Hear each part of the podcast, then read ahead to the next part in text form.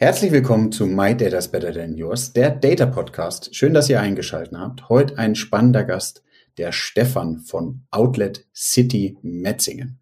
Wir sprechen über Themen wie B2B und B2C, wie dort die Daten das Outlet City Metzingen besser gemacht haben, welche Omnichannel-Ideen sie entwickelt haben und wie die App einen großen Einfluss auf das Shoppingverhalten innerhalb der des Outlet City hat.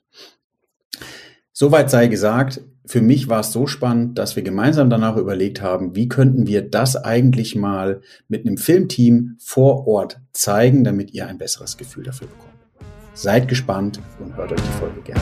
Neue Folgen jeden Freitag. In dieser digitalen Welt gibt es einen speziellen Faktor, der über Erfolg und Misserfolg entscheidet. Daten. Doch nur die wenigsten wissen sie für sich zu nutzen. Wer seine Kunden verstehen will, um ihnen das bieten zu können, was sie brauchen, kommt um ein professionelles Datenmanagement nicht herum. Jonas Raschedi interviewt andere Experten aus den Data-Bereichen und zeigt Schritt für Schritt, wie genau das funktioniert.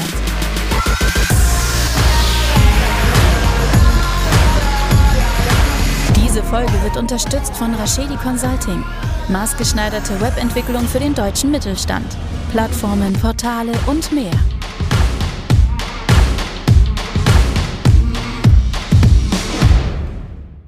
Herzlich willkommen bei My Data's Better Than Yours, der Data Podcast. Schön, dass ihr eingeschaltet habt. Heute wieder mit Video. Solltet ihr die Möglichkeit haben, geht ihr gerne auf YouTube und schaut es euch da an. Ein spannender Gast mir gegenüber, der liebe Stefan. Hallo Stefan. Hallo. Stefan, magst du dich einmal ganz kurz vorstellen, äh, wer du bist, was du machst, wo du arbeitest? Und dann gehen wir schon mal ganz tief ins Thema Data rein. Ja, mein Name ist Stefan Hoffmann. Äh, ich bin jetzt schon seit über zehn Jahren hier in der Outlet City Metzingen für das ganze äh, Digitalgeschäft äh, verantwortlich. Und bevor ich hier nach Metzingen gekommen bin, habe ich jetzt schon fast 25 Jahre Digital Business auf meinen Schultern, habe meine Karriere bei O2 gestartet, war dann lange Jahre bei 1 und 1 in Karlsruhe und habe dort von dort aus Maxdom aufgebaut als Video-on-Demand-Plattform Nummer eins vor Netflix noch und jetzt seit zehn Jahren hier in Metzingen. Ja, und zu Metzingen, ich hoffe, Metzingen ist allen bekannt, davon gehe ich aus, nicht allen, aber wir werden noch ein paar Worte dazu sagen. Klar, also Metzingen ist das größte Outlet Europas von der Fläche äh, mit über 50.000 Quadratmetern Verkaufsfläche und wir haben im Jahr rund 4,3 Millionen äh, Besuche in Metzingen, sind auch international äh, sehr gut vertreten, aktuell Corona-bedingt, äh, leider nur bedingt. Und was uns auch sehr stolz macht, in Metzingen, also unabhängig, dass es größte sind und sehr gut Besuche haben, die Marken, die in Metzingen sich präsentieren, also die 130 Marken, die nehmen europaweit immer an einer Bewertung teil, welches das beste Outlet ist. Und da sind wir auch letztes Jahr wieder Sieger geworden. Und wenn die Marken sich wohl in Metzingen fühlen, dann machen wir in der Summe, denke ich mal, ein sehr gutes Geschäft hier. Was noch zu erwähnen ist, wir haben seit zehn Jahren, wir feiern dieses Jahr zehnjährigen Geburtstag, einen Online-Shop an, an das stationäre Geschäft äh, dran gebaut. Und auch ganz witzig, das stationäre Geschäft feiert dieses Jahr auch ein tolles Jubiläum vor 50 Jahren. Man möchte es gar nicht glauben, hat als allererstes das Hugo Boss Outlet in Metzingen aufgemacht. Also insofern zwei schöne Geburtstage, 50 Jahre On-Site und 10 Jahre online. Ja. Sehr, sehr spannend. Da kann man so ein bisschen Parallelen ja zu Douglas äh, machen. Äh, beide im stationären Geschäft gestartet und dann ähm, in den Online-Bereich reingegangen. Jetzt, ähm, Stefan, natürlich, du weißt, man darf, muss nicht zu viele Internas äh, plaudern vom, vom ähm, Status her. Würdest du sagen, ihr arbeitet mehr im Online-Bereich oder im Offline-Bereich mit Daten? Also ich würde mal sagen, im Online-Bereich arbeiten wir extrem viel mit Daten, weil wir ein geschlossener Online-Shop sind. Jeder Kunde muss sich bei uns registrieren, was einerseits für die Conversion nichts schön ist, weil der Kunde erstmal über die Brücke drüber muss. Ja. Aber wenn ein Kunde registriert ist, wissen wir halt von dem Kunden sehr viel und können da sehr viel mit Daten machen. Ich glaube, da sind wir, weil wir geschlossen sind, sehr, sehr weit vorne. Und on-site haben wir vor zweieinhalb Jahren eigentlich die Digitalisierung des stationären Geschäfts massiv vorangetrieben, haben da einen Kundenclub äh, gelauncht und eine App, mit der wir jetzt eigentlich die Success Story wiederholen wollen, was man aus Daten machen kann, was wir online eigentlich schon äh, geübt haben. Ja. ja, sehr, sehr spannend, weil ähm, die Möglichkeit, die, die natürlich auch jetzt oft mit der Verknüpfung ist zwischen App online und offline, ist natürlich ähm, was sehr, sehr Spannendes, was man auch in der Zukunft braucht, um vielleicht wegfallende Online-Marketing-Kanäle oder Co. auszugleichen oder auch innovativer, nochmal vielleicht kostengünstiger ähm, Werbung zu machen. Definitiv. Also wir, wir merken, was vielleicht auch nochmal eine Herausforderung ist, was wir in Metzingen als Outlet-Standort haben, die 130 Marken sind ja bei uns im weitesten Sinne Mieter, die haben ihre eigene Kasse, die haben auch ihr, ihr eigenes vertikalen Kundenbindungssystem. Online sind wir ein Händler, man registriert sich, der Checkout findet zentral bei uns statt. Darum wissen wir alles über den Kunden.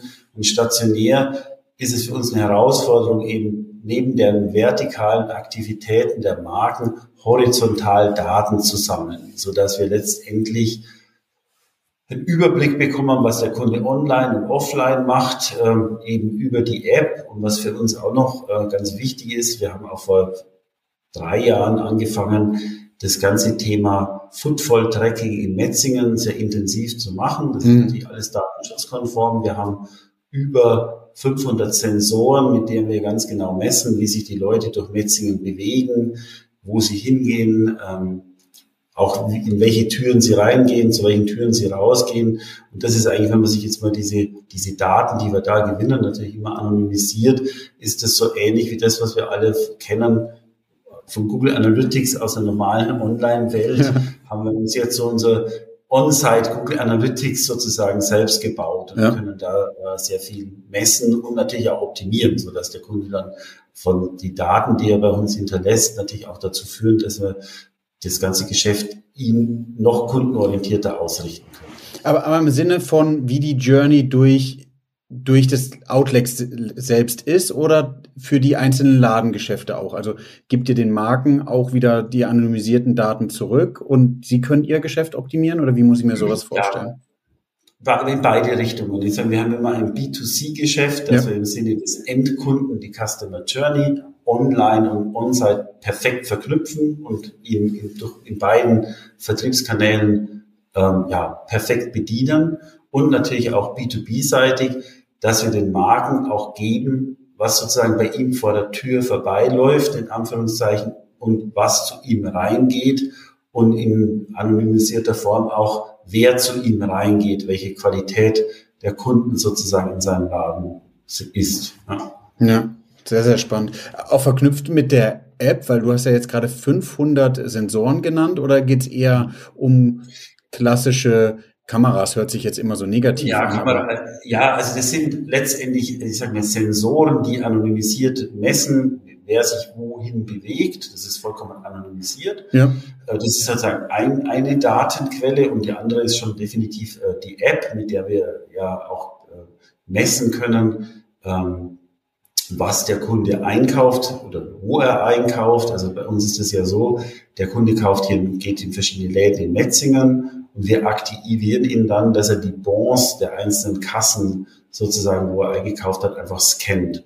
Und das lädt man dann hoch. Darauf können wir einfach das Profil äh, dahingehend erweitern, dass der Kunde bei Hugo Boss war, bei Tommy Hilfiger war und wir natürlich auch wissen, in welchem Laden er welche Spendings macht. Ja. Worauf wir eigentlich da schon sehr stolz sind. Wir haben jetzt das vor, vor zweieinhalb Jahren eben die App ausgerollt. Die hat schon über 750.000 Downloads. Und Krass. wir kriegen schon fast 20 Prozent des Umsatzes, den wir in Metzingen machen, sozusagen digitalisiert gemessen hin. Und da kommen jetzt schon schön Daten zustande, dass wir eben integrierte Kundenprofile ermitteln können. Der Kunde kauft online, also der Stefan Hoffmann als Beispiel hat online die und die Lieblingsmarke, kauft da das und das.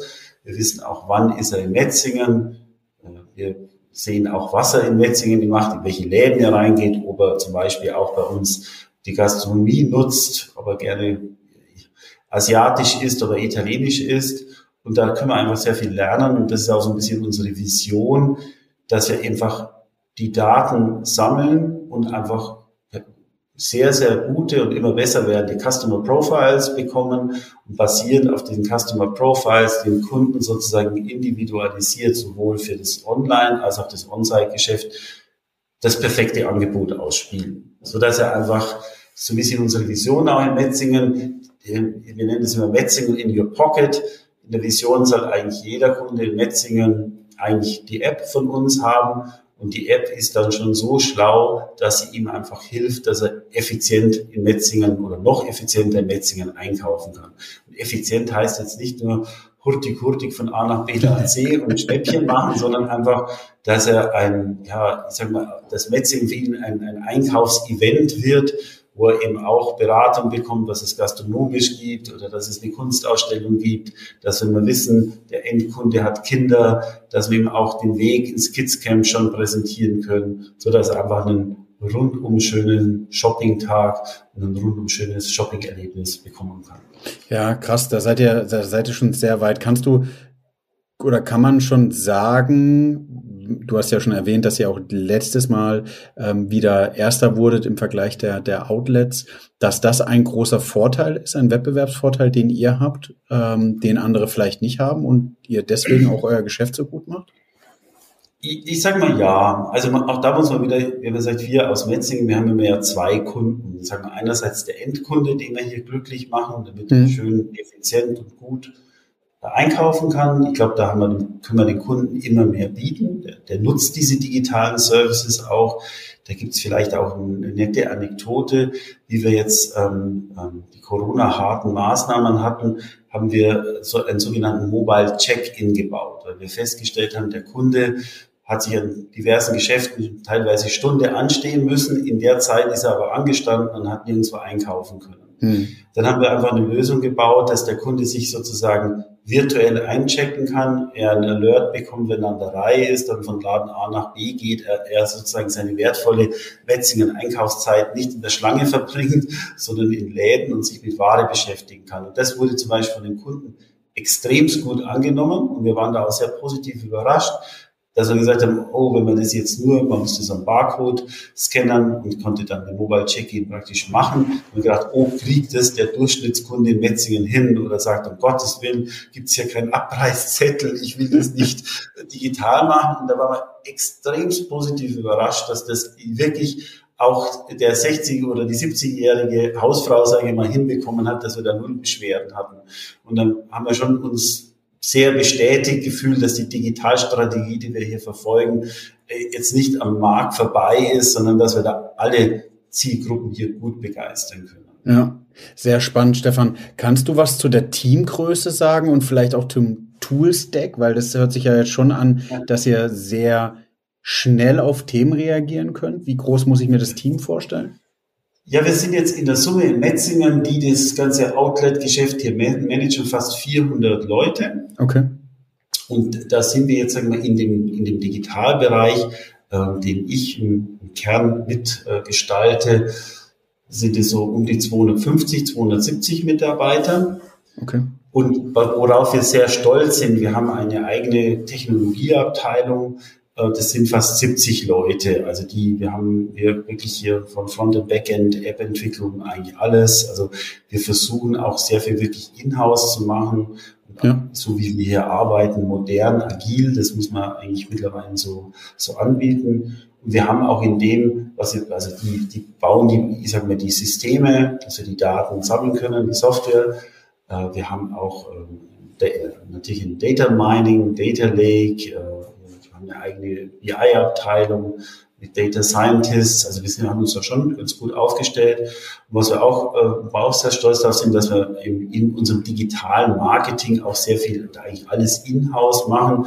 Wir arbeiten dann schon mit gängigen Tools, die man halt äh, kennt, ob das jetzt Google 360 ist oder ja. Masis ist. Das sind ja keine ich sag mal, unbekannten äh, Playermarkt, aber wir bedienen das alles selbst. Das war uns immer sehr wichtig, dass wir nicht mit Agenturen arbeiten, sondern wirklich diesen Digital Value mit eigenen Leuten selbst generieren können.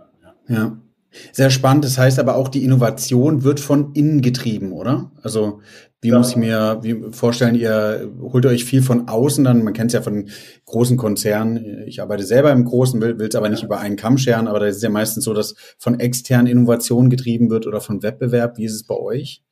Ja, wir müssen beim Wettbewerb ehrlicherweise sehr aufpassen, ähm, wenn, das, wenn man sich ein normales Outlet Center anschaut. Mhm. Da gibt's ja europaweit Value Retail, MacArthur Glenn, kennt man so große Center-Betreiber, die sind Wettbewerber, aber die dürfen für uns halt nicht der Benchmark sein, weil die sind, ich will jetzt mal sagen, non-digital ist das falsche Wort, aber die, die sind nicht in, noch nicht in der digitalen Welt richtig angekommen. So dass wir halt den Online-Shop gebaut haben. Vor zehn Jahren kann man sich hier das ganze Center Management auch vorstellen wie eine Immobilienfirma, die Häuser gebaut hat und Häuser vermietet hat, ja. sage ich mal.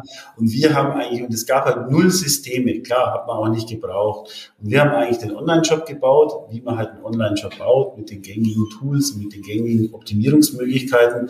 Und dann ist, haben wir diese Omnichannel-Strategie gemacht, dass man eigentlich dieses Ganze, wie wir Online-Conversion optimieren, was jeder ja macht, wie wir das jetzt auch mit einer digitalen Plattform sozusagen in das On-Site-Geschäft verlängern können. Das ist uns ganz gut gelungen.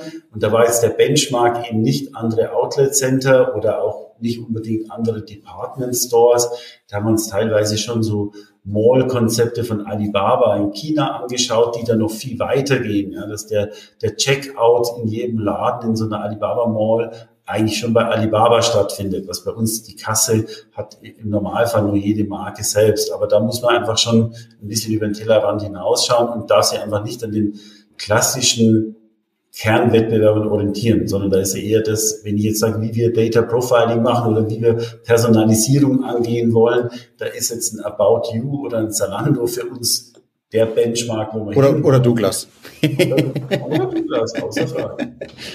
Ja. Macht der online schon auch, auch wieder eure Marktplatzstrategie, echt eine tolle Geschichte. Das ist eine ja. schöne Success Story, wie man auch da stationäres Geschäft eigentlich ja, in in, in die digitale Welt sehr gut transferieren konnte. Ja, Stefan, was ultra spannend ist, weil 250, 270 Mitarbeiter müssen ja auch aufgebaut werden und äh, die sind ja nicht von, von äh, Grund auf da gewesen. Kannst du ein bisschen was erzählen, wie ihr das hingestellt habt. Wie muss ich mir sowas vorstellen? Das hast du ja auch mit begleitet und äh, dein, dein Baby, was entstanden ist. Ich merke, du bist, glaube ich, auch sehr stolz darauf und die, die Augen funkeln, was mich sehr freut. Ist so, was waren die ersten Schritte?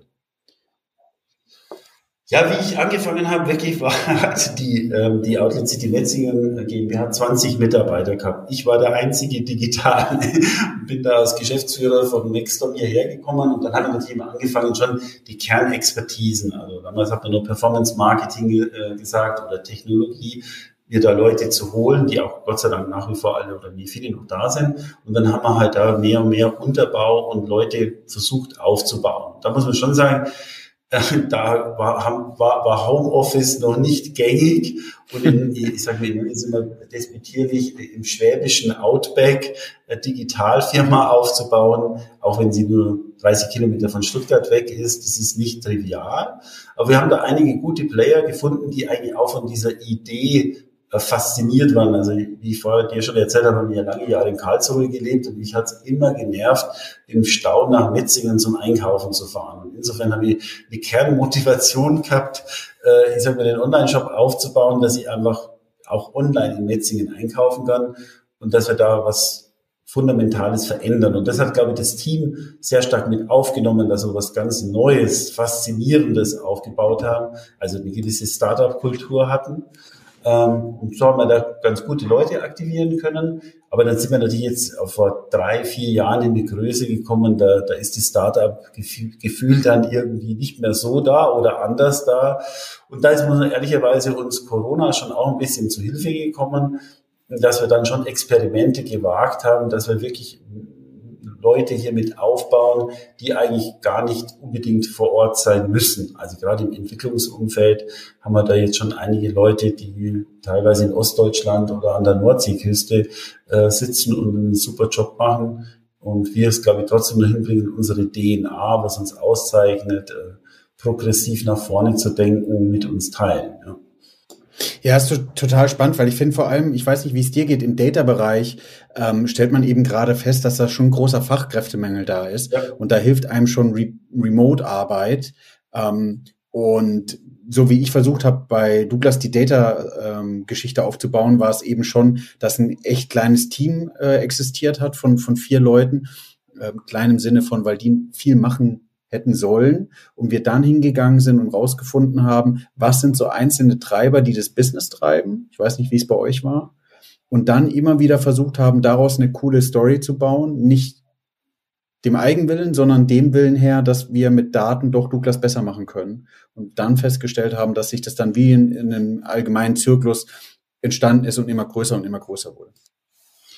Ja, also so ist es bei uns auch. Also wir haben ja in, in, ja, ich sag mal jetzt im Data-Umfeld ähm, bestimmt jetzt fünf bis zehn Mitarbeiter, die eigentlich so arbeiten, wie du sagst, die sind halt fasziniert davon, dass wir über Daten Effekte herausfinden, die man augenscheinlich nicht sieht. Und wenn man da einfach dran zuppelt, dann kann man sowohl eine, ähm, äh, eine, eine Rate, äh, wie viele Leute in Läden reingehen, äh, optimieren oder die Conversion Rate online optimieren. Und das ist so, also das glaube ich zeichnet uns auch in der, bei den technischen Kollegen aus, nicht nur bei den Data-Kollegen, dass wir, dass wir alle sehr stark eben mit diesen Daten arbeiten und man sieht, wenn man, wenn man was verändert, ja, dass dabei was rauskommt. Ja. Das ist ja auch bei uns jetzt so in diesen agilen Software-Teams. Ähm, wir, wir haben diverse vertikale ähm, agile Entwicklungsteams, die lassen sich alle über Daten leiten. Die schauen sich halt an, Sehr jetzt cool. haben wir den Checkout optimiert, ja, wie viel besser ist die Conversion Rate? Also das ist eine Kultur, die wir hier Gott sei Dank gut etablieren konnten, dass, dass das Data uns eigentlich treiben und die Data kommen ja vom Kunden. Letztendlich wollen wir kundenorientiert sein. Das Kundenverhalten erfassen wir mit Daten und optimieren dann nach hinten eigentlich weiter. Ja, du, du bist ja schon visionär, würde ich fast sagen. Ja, also du hast ein, ein tolles Thema auf, äh, tolles Team aufgebaut. Was, wie hast du ähm, das Thema Leadership, wie bist du da rangegangen? Wie hast du geschafft, die Leute ja auch zu motivieren? Hast du auch Startup in den Mund genommen, was ich sehr spannend finde. Und da ist ja ein, ein, ein äh, Motivator eher gefragt. Also deswegen ist auch spannend mal, wie, wie führst du? Also ich bin schon derjenige, der einfach von Daten und digitalen Themen total fasziniert ist. Und ich glaube, diesen Faszinationslied, den kriege ich eigentlich schon in meine Mannschaft rein. Und die wollen halt auch was verändern, Dinge einfacher machen, bequemer machen. Wenn man zum Beispiel so ein Beispiel, früher, wenn du in Metzingen eingekauft hast, dann haben verschiedene VIPs äh, sozusagen so ein VIP-Shopping-Pass aus Print-Ding bekommen. Ja, du musstest immer schauen, wo ist was und hin und her. Und jetzt mit der App steuert dich die App eigentlich dahin und du weißt, wo es welche Angebote gibt. Und das ist einfach so, wenn man, wenn man einfach das, das normale Einkaufen effizienter und angenehmer macht, dass ich mehr Zeit habe, mich mit Ware zu beschäftigen oder Essen zu gehen, das macht es einfach schöner. Und das ist, glaube ich, etwas, was uns, was uns hier als Team so alle gemeinsam fasziniert, dass wir Dinge einfacher, bequemer machen wollen und nicht waste of time, irgendwas zu suchen oder irgendwas zu finden haben.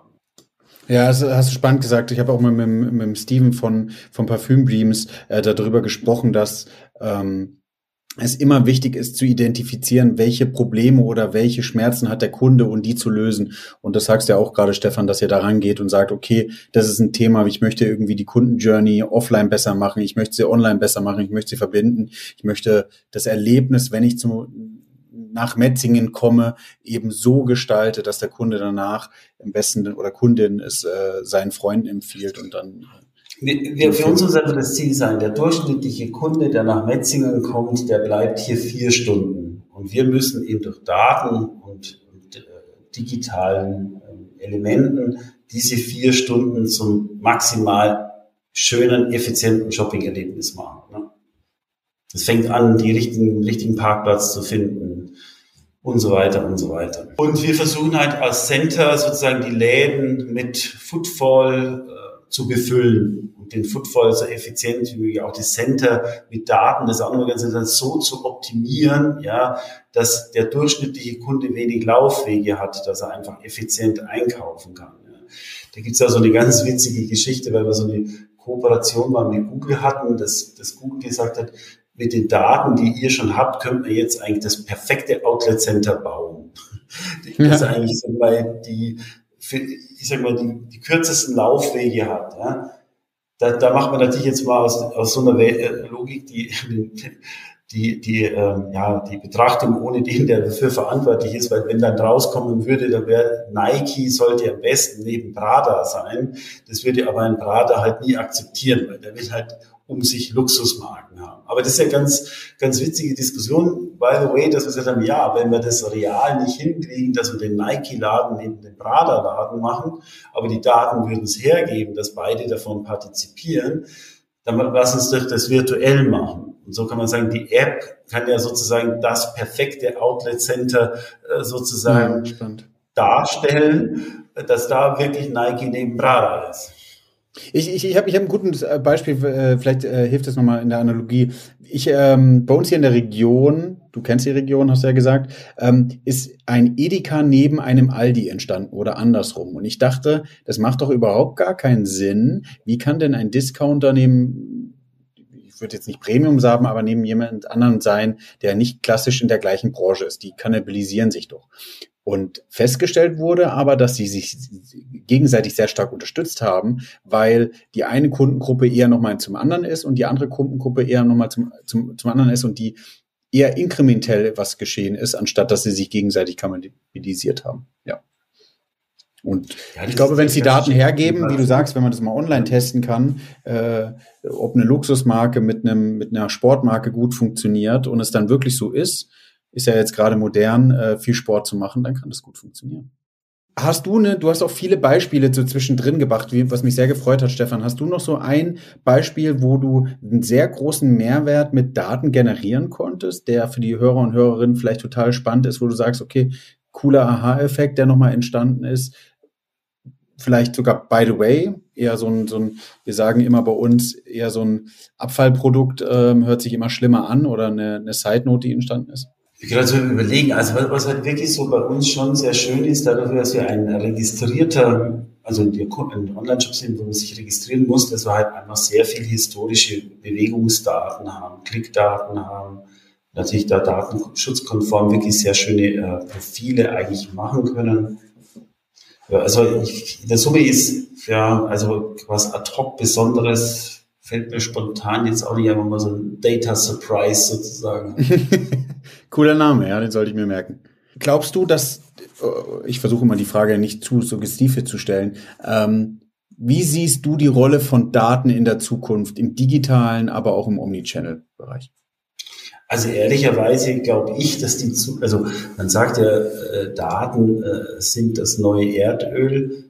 Das sehe ich wirklich ähnlich so. Also ich glaube, dass wir on the very long, run in Metzingen, wir sind eine Marke, man, uns kennt man. Wir sind eine Marke, die agglomeriert Luxus-Shopping-Marken oder Luxus- und Premium-Shopping-Marken. Dass die Data, die wir von diesem, wir haben in unseren Datenbanken mehrere Millionen Kunden, wo wir eben Datenprofile haben. Mit diesen Datenprofilen zu arbeiten und das weiter zu optimieren, das kann unser Geschäftsmodell langfristig komplett ändern, dass wir eben von einem Vermieter zum Data Broker werden. Dass wir letztendlich sagen können, wenn eine neue Marke in Metzingen aufmacht und die sagt, unsere Kernzielgruppe sieht so und so aus, die bei uns kaufen, dass wir dann einfach aus unseren, aus unseren Customer Management Systemen einfach Kunden in diese Flächen reinschicken. Und da ist dann relativ egal, ob die Fläche stationär in Metzingen ist oder ob die Fläche online ist. So, it's all about data ich glaube, den Endkunden zu kennen, zu verstehen und die Mehrwerte bieten, das ist einfach das, was unser Geschäftsmodell langfristig auszeichnen wird. Ja. Ich dachte gerade, ich muss zu einer emotionalen Rede äh, hingehen und sagen, wie wichtig Daten sind, Stefan, aber ich glaube, du hast es schon super abgenommen. Ich sage immer, wir Data-Leute sollten doch mal bitte mit am gleichen Tisch sitzen, damit wir gemeinsam die Daten oder die, die, die das Business besser machen können. Es geht nicht zwangsweise darum zu sagen, wir sind die Tollsten, sondern wie du es ja eigentlich auch machst.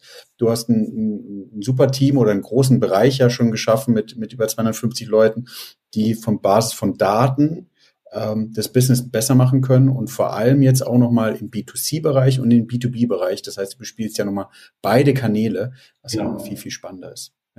Sehr, sehr, sehr cool. Freut mich sehr. Was, was vorhin, glaube ich, fast zu kurz kam, ist, dass du gesagt hast, ihr habt zwar ein zentrales Team von so circa zehn Leuten, aber ihr habt auch geschafft, dass jedes einzelne Team selbst auch nochmal intensiver mit Daten arbeitet, richtig? Naja, im Prinzip ist so, also wenn wir jetzt mal unsere Entwicklungsteams anschauen, das ist jetzt das App-Development-Team, da gibt es auch äh, zwei Facetten, die sozusagen die, die App für On-Site-Bedürfnisse optimiert oder für den Online-Shop. So ein Entwicklungsteam, das ja klassischerweise als Product Owner, UI, UX und Developer besteht, zum Product Owner bei uns, der, der sollte oder sollte ist mehrheitlich ganz nah an den Daten, dass er sieht mit jedem Release, das wir am Markt bringen, was verändert sich, steigt die Conversion Rate, steigt die Verweilzeit, steigt die Registrierungsrate. Insofern die, die, wie man so schön sagt, die, die Key Objectives und Tasks,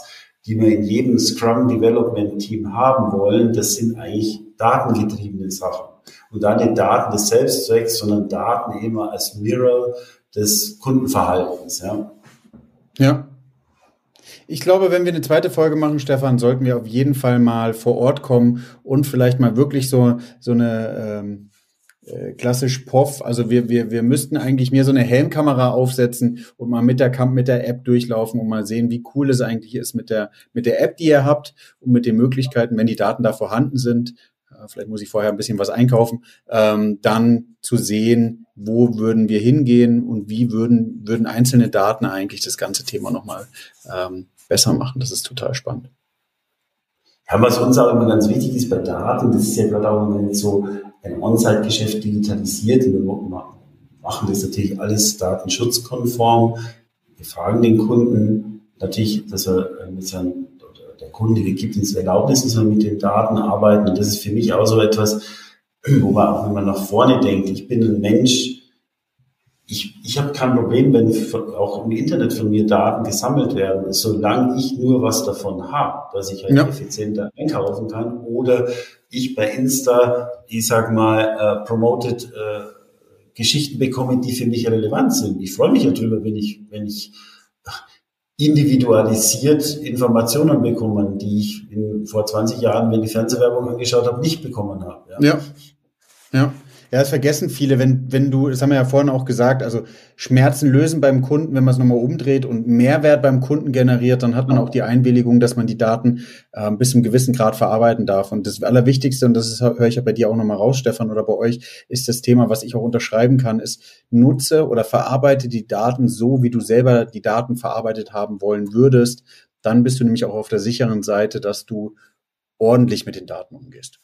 Okay, ähm, wir nähern uns so langsam dem Ende von der Zeit. Die, die Folge soll ja immer so 30 bis 35 Minuten lang sein, was sich auch die Hörer und Hörerinnen gewünscht haben. Stefan, sagst du, bevor ich meine zwei wichtigen Fragen stelle, ähm, dass wir noch über ein Thema sprechen sollten, was wir vielleicht vergessen haben oder noch nicht so tief angeschnitten haben? Also wir bieten natürlich auch den Marken Daten an, die die Marken selbst in Metzingen nicht haben können. Also wir nennen das die, die, der B2B-Wert der Daten. Wir wissen ja von den Kunden, die nach Metzingen kommen, wie viel in welchen Arealen rumlaufen.